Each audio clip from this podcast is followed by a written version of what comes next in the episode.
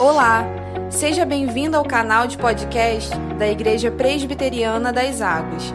As mensagens que você ouve aqui foram ministradas em nossos cultos por nossos pastores. Deus te abençoe poderosamente. Palavra de Deus, queridos. Vamos abrir nossas Bíblias em Isaías, capítulo 12. Livro do profeta Isaías, no capítulo 12. Isaías 12, a gente vai estar lendo a partir do versículo 1, texto que também já está projetado aí para você. Diz assim: Orarás naquele dia, graças te dou ao Senhor, porque ainda que tiraste contra mim, a tua ira se retirou e tu me consolas. Eis que Deus é a minha salvação. Confiarei e não temerei, porque o Senhor Deus é a minha força e o meu cântico ele se tornou a minha salvação. Vós, com alegria, tirareis água das fontes da salvação. Direis naquele dia: Dai graças ao Senhor, invocai o seu nome. Tornai manifestos os seus feitos entre os povos. Relembrai que é excelso o seu nome. Cantai louvores ao Senhor, porque fez coisas grandiosas. Saiba-se isto em toda a terra. Exulta e jubila, ó habitante de Sião, porque grande é o santo de Israel no meio de ti. Amém. Queridos, uma das expressões mais significativas da Bíblia é a palavra salvação. Aparece aqui no texto duas vezes, né? Deus é a minha salvação, Ele é a minha salvação. E a Bíblia é muito clara a esse respeito. Deus realiza salvação em nosso favor. Ao Senhor pertence a salvação, afirma o profeta. Lá no livro de Atos, o apóstolo Pedro vai pregar dizendo: Não há salvação em nenhum outro, pois debaixo do céu não há nenhum outro nome dado aos homens pelo qual devamos ser salvos. De forma que também lá no capítulo 10 da carta aos Romanos. Muito obrigado. Capítulo 10 da carta aos Romanos. Paulo vai dizer: todo aquele que invocar o nome do Senhor será salvo. Se você confessar com a sua boca que Jesus é Senhor e crer em seu coração que Deus o restou dos mortos, você será salvo. Pois com o coração se crê para a justiça e com a boca se confessa para salvação. Portanto, esse Deus que se revela no Evangelho, em Jesus, nas Escrituras, é um Deus que se revela de forma salvadora, é um Deus salvador. A pergunta que precisamos fazer é: afinal de contas, o que, significa essa salvação? Ok, Deus salva, mas salva de quê? Salva para quê? Salva como? Imagine, você está passando na rua, e você se depara com alguém gritando assim: olha, remédio de graça, remédio de graça, remédio de graça. Você pegaria? Claro que tem aquela história, né? De graça até injeção na testa. Agora, outra questão mais importante é: você usaria o remédio? Com raras exceções, as pessoas hã, iriam se perguntar: bem, para que serve esse remédio? Remédio para quê? Estou precisando dele? Como é que eu devo tomar? Tem reações? É seguro? Veja que muitas vezes nós usamos o Evangelho, a nossa experiência com o Evangelho é como quem toma um remédio de graça. Eu sei que é remédio, eu tomei, não me fez mal, eu sei que Jesus salva, ele me faz bem, mas será que você consegue explicar de forma apropriada o que significa salvação? Você consegue explicar exatamente o que aconteceu na sua vida a partir do momento que você foi salvo por Cristo? O que isso mudou em você? A gente às vezes não explica porque não sabe. Estamos dentro da igreja, somos cristãos, evangélicos, mas Repetimos o que todo mundo diz. Essa é a razão porque muitas vezes a nossa experiência com o Evangelho ela é meio insossa, meio superficial. desanimada. Porque como é que você vai brigar, ou melhor, você vai vibrar, né? Com alguma coisa que você não compreende. Veja a diferença desse texto que lemos aí no capítulo 12 de Isaías. O profeta está vibrando com a salvação que Deus está realizando. A esperança da salvação encheu o coração dele de alegria. É hora de pular de alegria, de contar para todo mundo, de cantar sem parar. Por quê? Porque a salvação aconteceu. Então eu queria nessa noite conversar com você sobre salvação. E a gente começa olhando para o texto no versículo 1. Está aí dizendo: Estavas irado contra mim, a tua ira se retirou, tu me consolas. Então, salvação, querido irmão, querida irmã, é antes de tudo reconciliação com o Criador. Imagine que se a Bíblia fosse uma série, né? Vemos a, a geração das séries, né?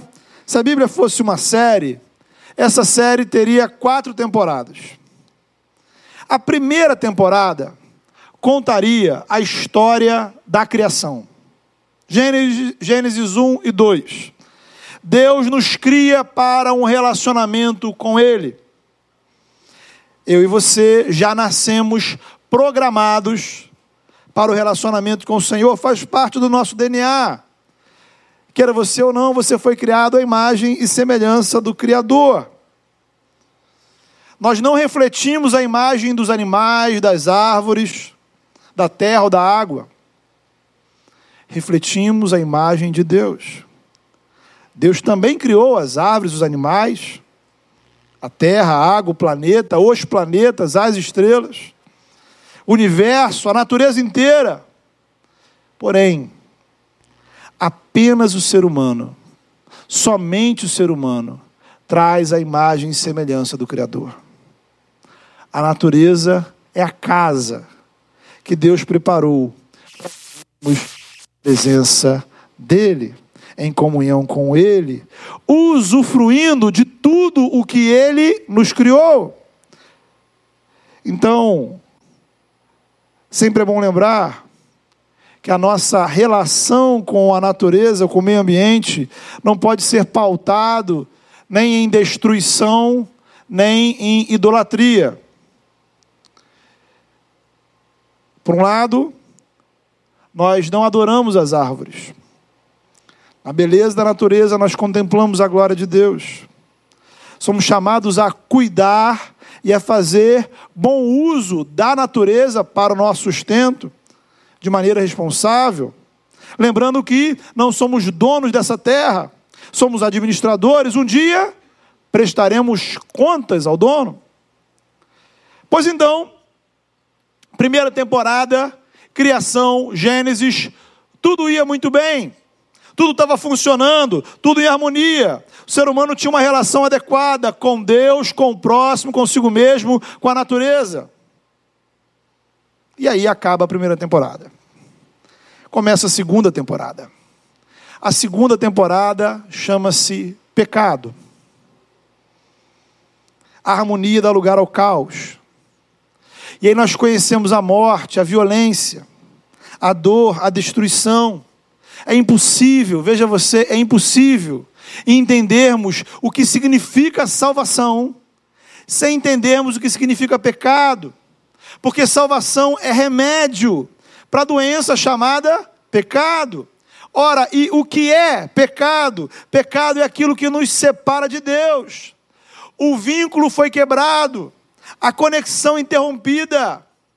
E aí surgem consequências do pecado em nossas vidas. Primeiro, sobre nós mesmos. Estamos contaminados. Sabe, o pecado é como um vírus, um vírus de computador. É interno, é invisível. Um computador com vírus e um computador sem vírus são iguais externamente, exteriormente, iguais. E mesmo um computador infectado pode funcionar em algumas funções normalmente. Porém, o vírus vai determinar que algumas coisas naquele sistema, em determinados programas, aconteçam de maneira independente do usuário. É assim que o pecado funciona na sua vida. Ele distorce a nossa espiritualidade de dentro para fora. A nossa visão de Deus, a nossa perspectiva da vontade de Deus fica turva, embaçada, confusa. A tendência do nosso coração passa a ser colocar outras coisas no lugar de Deus. A nossa programação original foi comprometida. Por isso, você precisa de salvação. Por isso você precisa da cura que somente Deus pode te dar. Cura espiritual, transformação. Então, a primeira consequência do pecado veio sobre você, está dentro de você, na sua mente, e você pode mudar de roupa, você pode fazer uma plástica, você pode entrar em forma, sua, o seu corpo pode mudar diversas vezes. Mas o pecado continua dentro de você. Segunda consequência do pecado está sobre o mundo. Vivemos um mundo profundamente afetado por ele. A natureza foi afetada. Por isso passamos a conviver com doenças, catástrofes, mortes. Somos estimulados a pensamentos contrários à vontade do Senhor. O próprio ser humano causa destruição, sofrimento, dor, violência, opressão. Esse universo afetado pelo pecado também passou a ser espaço da ação de forças malignas contrárias a Deus. Seres espirituais em rebelião contra o Criador, que atuam nas estruturas da sociedade, que atuam no ser humano, que atuam na natureza, para nos levar à escravidão, para nos levar, à opressão. Bem, isso nos leva a uma outra realidade muito complexa. Porque o problema do pecado não é uma coisa meramente pontual, sabe? Não é uma coisa eventual, isolada. O pecado, ele é sistêmico. O pecado atingiu todas as estruturas, em todas as áreas. Às vezes a gente acha que, veja só, né? O ser humano é bom, o problema é a sociedade. Outros acham que o mundo é bom, o problema é o ser humano. A perspectiva da Bíblia é outra. Os efeitos do pecado se alastram sobre toda a realidade: ser humano, sociedade, natureza na natureza, na biologia, na física, na química, no ser humano, no racional, no emocional, no mental, no espiritual, na sociedade, na religião, na economia, na política, na ciência, na cultura, na arte, no lazer, na tecnologia, todas as áreas, todas as estruturas, físicas ou não, visíveis ou não, estão afetadas pelo pecado. Então, Estamos na segunda temporada. Então, essa segunda temporada coloca você diante de episódios caóticos. Episódios assim, aterradores. E você conclui claramente que esse ser humano e que essa criação precisam de uma salvação. E que eles mesmos não conseguem realizar essa salvação. Eles precisam de uma salvação, mas ela não está dentro do sistema. O universo precisa de redenção. Eu e você precisamos de redenção. Por isso, Jesus vai dizer que os, o mundo jaz no maligno, ou seja, o mundo está morto com suas estruturas sob a opressão do maligno. Então, essa segunda temporada termina com um ar melancólico, tudo cinza, tudo triste. Circunstâncias totalmente negativas. Não há esperança digamos que é um final realista, mas infeliz. Louvado seja Deus, porque o streaming celestial lança para gente a terceira temporada. O título dessa terceira temporada na Bíblia chama Naquele Dia. Está aí no nosso texto, versículo 1. Naquele dia. Versículo 4. Naquele dia. Capítulo 11, versículos 10 e 11. Naquele dia. É o dia, é o grande dia da salvação. É o dia em que todos os efeitos do pecado serão revertidos para a glória de Deus. É o dia em que o mal e as forças malignas serão condenadas. É o dia em que o pecado e a morte serão definitivamente destruídos. É o dia em que aquele que está sentado no trono vai dizer: Eis que eu faço novas todas as coisas.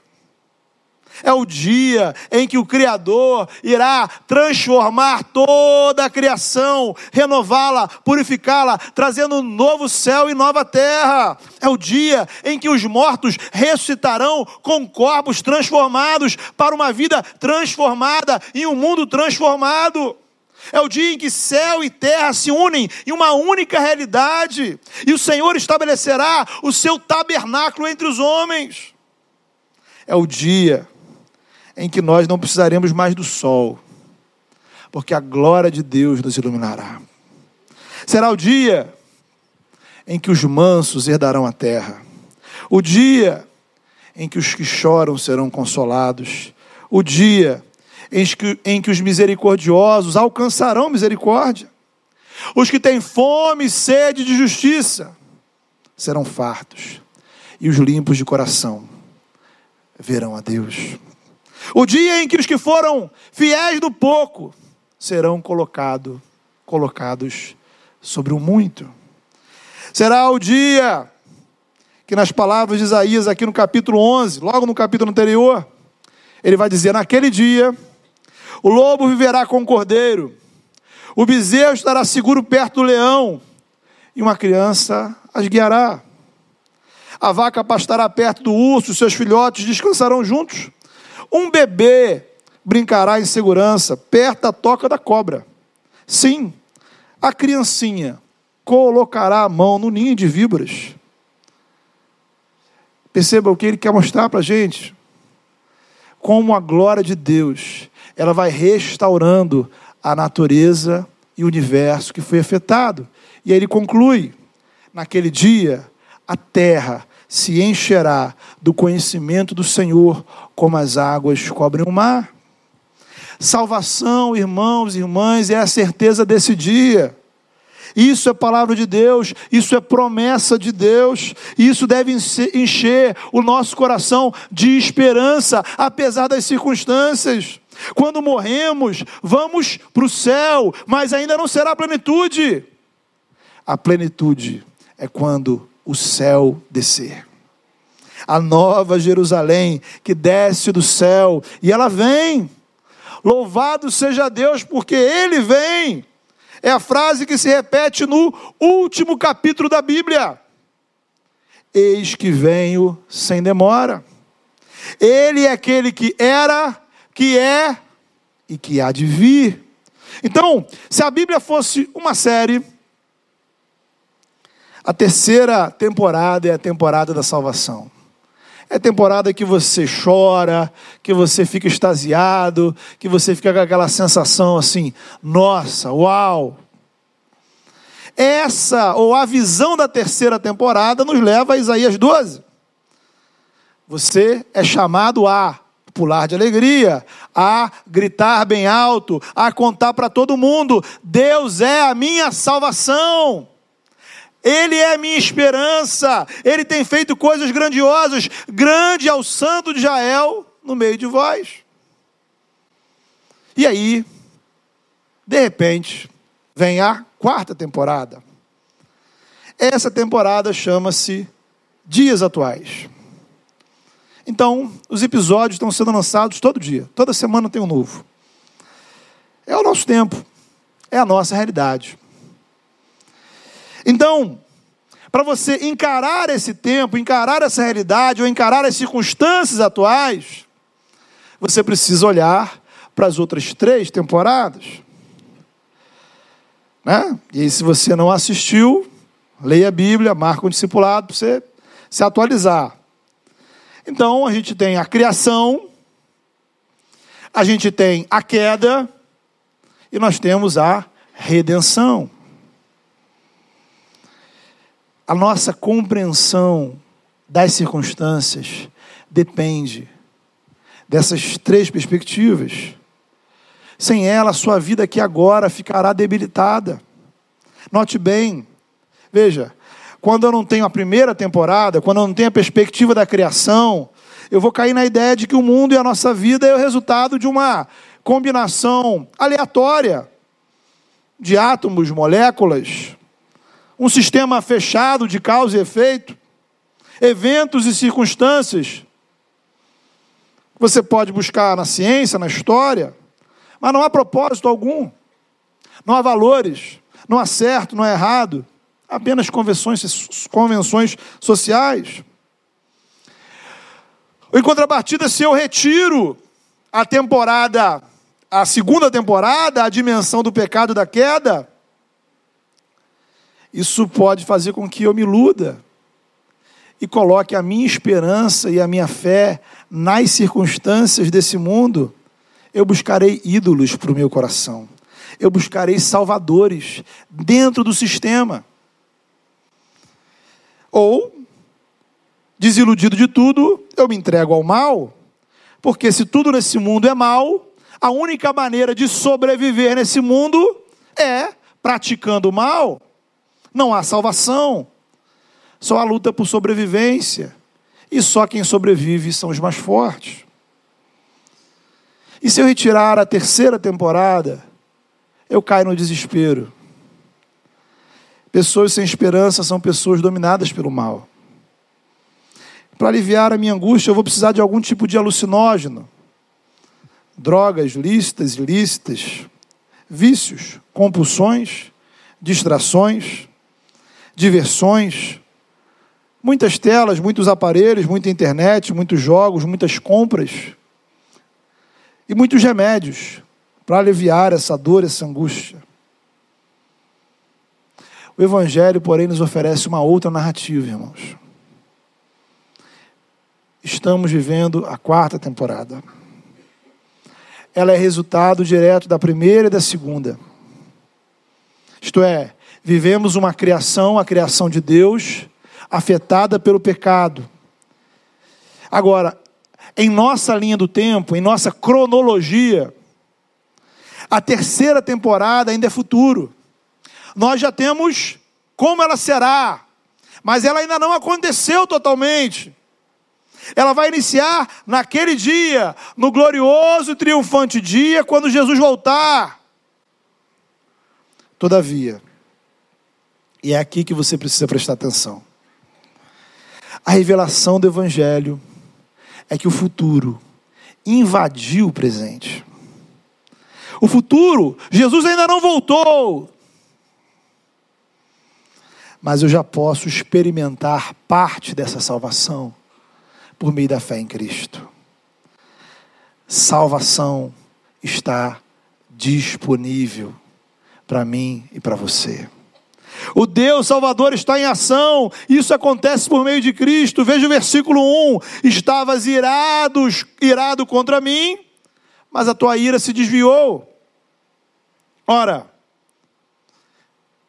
primeiro, por que, que Deus está virado? Segundo, essa ira se desviou para onde? O Deus Criador está virado contra o pecado e os pecadores. A ira de Deus é a reação justa e adequada do Criador contra a criação que se rebelou contra ele. É a aplicação da justiça divina. Um dia toda a criação vai prestar contas ao Criador. Agora, nas palavras marcantes de Paulo, onde abundou o pecado, superabundou a graça de Deus. Então Deus aplica essa justiça não sobre você, mas sobre ele mesmo. Deus envia o seu filho para morrer por nós. Então a justiça de Deus contra o pecado se revela na cruz. Na cruz, Deus condena o pecado, mas libera perdão aos pecadores. Na cruz, Jesus sofreu a morte para que você tenha vida. Isso é salvação. O próprio Isaías vai descrever isso lá no capítulo 50, 53, dizendo: Ele tomou sobre si as nossas enfermidades, sobre si levou as nossas doenças. Ele foi transpassado por causa das nossas transgressões, foi esmagado por causa de nossas iniquidades. O castigo que nos trouxe a paz estava sobre ele, pelas suas feridas somos curados. Por que fomos curados? Porque estávamos doentes. O Senhor fez cair sobre ele a iniquidade de nós todos. Ora, através da obra de Cristo, Toda a sua obra, sua encarnação, seu ministério, sua morte, sua ressurreição, sua exaltação, podemos experimentar a reconciliação com Deus. Salvação é reconciliação com o Criador. Aquele vínculo que um dia foi quebrado, ele é restaurado através de Jesus Cristo. Salvação significa, queridos, que nós, que habitamos esse mundo pecaminoso, podemos aqui agora experimentar relacionamento com Deus. Deus vem ao nosso encontro e nos chama a ir ao encontro com Ele. Ele está disposto a apagar todos os seus erros e pecados. O vínculo que foi quebrado pode ser restaurado. Pela fé em Jesus, veja, pela fé em Jesus, aqui e agora, nesse mundo, nessa vida, você pode receber perdão completo e eterno de todos os seus pecados. Purificação e renovação espiritual do seu corpo, da sua alma e da sua mente. Presença permanente e atuante do Espírito Santo de Deus libertação de toda e qualquer opressão maligna que possa existir na sua vida eliminação de qualquer maldição que um dia possa ter estado sobre você, esperança, certeza de que naquele dia você estará na presença do Senhor para viver a plenitude das promessas de Deus. Salvação é perdão, reconciliação, libertação, vida eterna.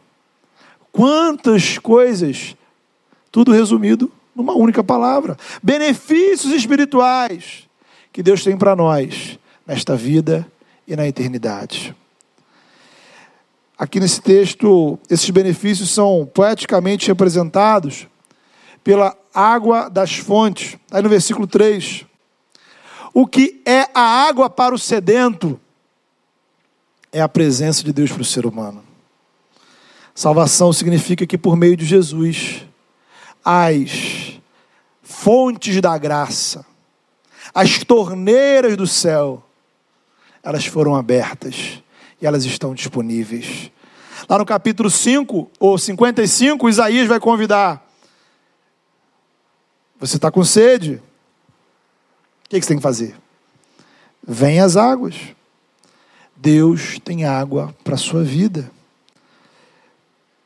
E como é que nós bebemos dessa água? Orando, cultuando pela palavra, na ceia, ouvindo o Evangelho, no corpo de Cristo. Disciplinas espirituais, individualmente, de forma comunitária, são as torneiras da graça que você precisa abrir.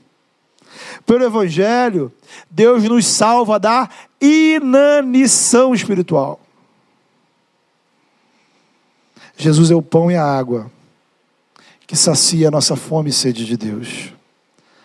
Sua fome e sede de vida, sua fome e sede de esperança. Ora, mas não pensemos que essa salvação é apenas, entre aspas, espiritual. O Deus que nos salva do pecado e da morte também é um Deus que intervém em nossa história aqui agora. O Deus que é Salvador. É Deus que salva as nossas famílias. É o Deus que nos salva de doenças. É o Deus que nos salva de escolhas e caminhos errados. É o Deus que nos cerca de graça e nos livra de perigos incontáveis que a gente nem sequer percebe. Então Deus é salvador e Deus tem salvado. Deus tem atuado de forma salvadora na sua vida e talvez você ainda nem sequer se deu conta. E de todas as bênçãos, a maior delas é a presença de Deus. É como o texto termina no versículo 6. Vai dizer aí: Ele é o santo de Jael no meio de vós. Veja, entre todas as qualidades de Deus, Isaías se caracteriza por valorizar a santidade. 26 vezes no livro de Isaías vai aparecer a expressão Santo de Jael. Deus é absolutamente santo, o que significa que ele está completamente distante de uma humanidade que é pecadora. O próprio Isaías experimentou isso lá no capítulo 6. Né? Ele contempla a glória de Deus. Os serafins estão cantando o quê? Santo, santo, santo. É o Senhor dos exércitos. A sensação imediata de Isaías foi: eu vou morrer. Porque eu sou pecador, um homem de lábios impuros. Veja, um homem no meio de um povo de impuros lábios, e os meus olhos viram o quê? O Senhor dos exércitos. O que, que Deus faz? Deus perdoa e Deus purifica Isaías. Deus propicia que Isaías tenha acesso à glória de Deus. Isso é salvação, irmãos. Isso é salvação. Temos acesso aqui e agora à presença desse Deus Todo-Poderoso. Como? Por um lado, ele vai ao seu encontro e te oferece perdão e purificação. O problema, o que te afastava de Deus, ele resolve. Por outro lado, ele se dispõe ele se dispõe, ele se torna acessível. O Evangelho revela o Deus Santo, que manifesta a sua presença entre nós. Ele é o Santo de Jael, onde? O Santo de Jael que está lá no alto da montanha, o Santo de Jael que está é, em outras dimensões, o Santo de Jael que está no mundo invisível.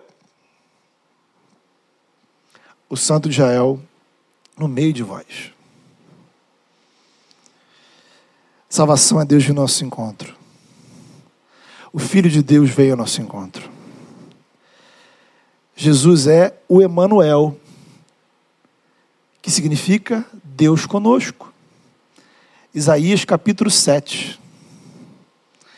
Ele é o Deus conosco. O Espírito Santo foi derramado sobre a comunidade dos discípulos de Jesus, a igreja. Irmãos, o Santo de Jael está no meio de nós. Aleluia. Louvado seja o nome do Senhor. O Santo de Jael está aqui entre nós. Cada culto é uma manifestação da glória de Deus.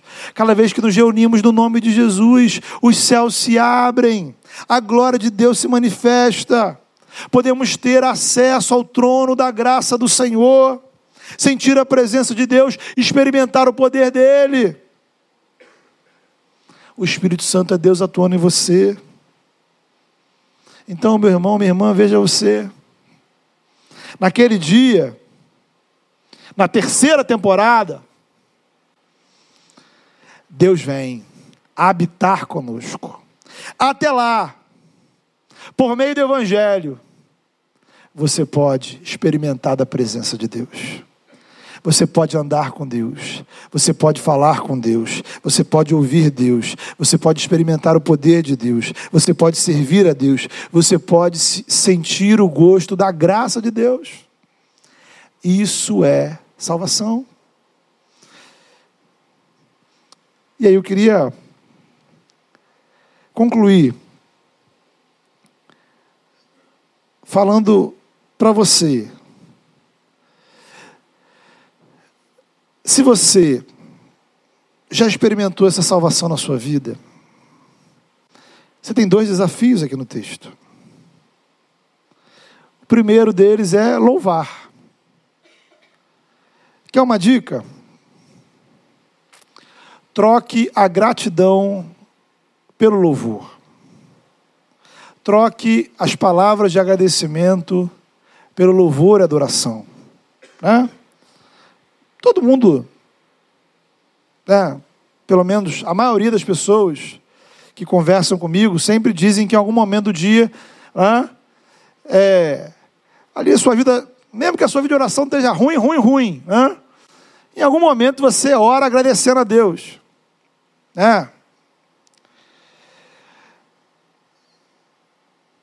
E a gratidão a gente pode dizer para todo mundo. Posso agradecer a minha mãe, minha esposa, meus amigos. Louvor e adoração é aquilo que pertence apenas ao Senhor. O louvor e adoração é o reconhecimento de que Ele é Deus. Somente Deus merece palavras de louvor e adoração que saiam dos seus lábios. Louve o Senhor. Em segundo lugar, conte. Fale para as pessoas o que Deus fez na sua vida. Conte como Ele te salvou, sabe? Gente precisa falar, irmãos. A gente precisa compartilhar o que Deus tem realizado em nós, entre nós sabe? Liga para alguém, manda uma mensagem, marca um café, compartilhe. Eu encontrei salvação, eu encontrei o Salvador, isso significa isso na minha vida. Deus tem feito coisas maravilhosas em meu favor. Agora, pode ser que você sinta que ainda não experimentou essa salvação na sua vida. E aí o seu desafio é outro. Primeira coisa, você precisa entender que o Santo de Israel está no meio de nós. E a sua vida pode entrar em uma nova temporada a partir de hoje. O mundo, as circunstâncias ao nosso redor continuarão. Mas você pode ser diferente. Você pode ter uma vida diferente. Você pode encarar o mundo de uma outra maneira e ser, e experimentar, e vivenciar coisas novas na sua vida. Coisas que não vêm do sistema, coisas que não vêm da terra, coisas que vêm do céu. É isso que significa a gente entregar a nossa vida a Jesus. E é isso que eu queria convidar você a fazer nessa hora. Fechar os seus olhos. Se você tem a convicção de que já experimentou salvação, louve o Senhor. Feche os seus olhos nessa hora e diga para o Senhor uma palavra de louvor, uma palavra de adoração, uma palavra de reconhecimento, uma palavra que não é para sua família, uma palavra que não é, é para os seus amigos, uma palavra que só pode ser dirigida a Deus, uma palavra de reconhecimento de quem Ele é para você. Há coisas que somente Deus pode fazer na sua vida.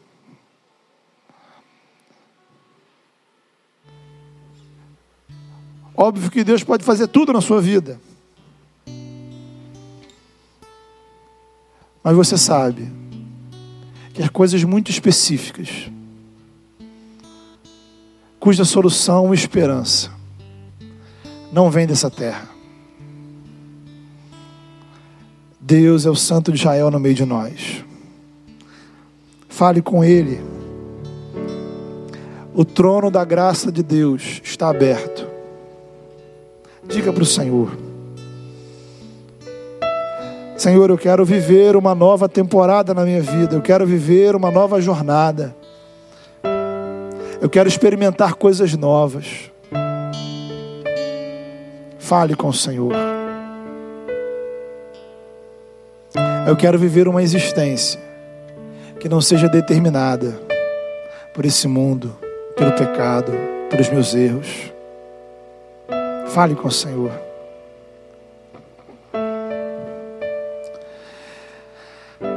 Ah, Deus amado, teu povo ora nesse momento, Senhor.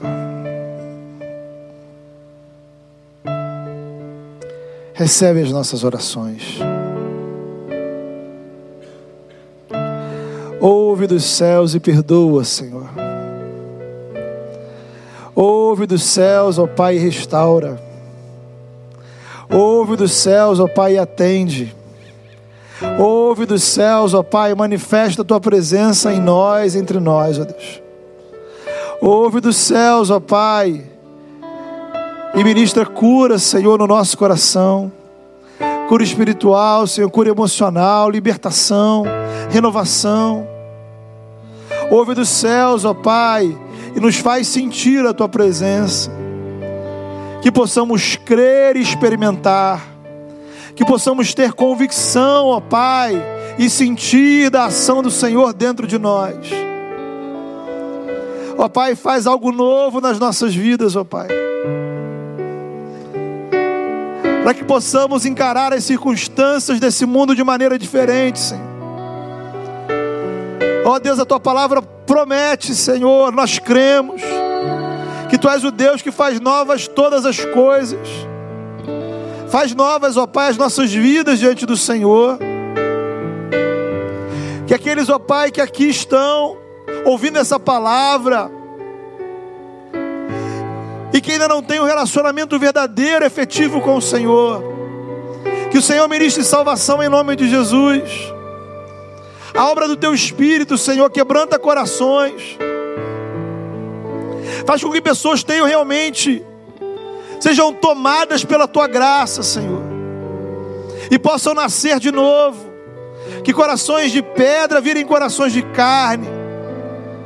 Que cegos, ó Pai, possam enxergar a tua glória, Senhor.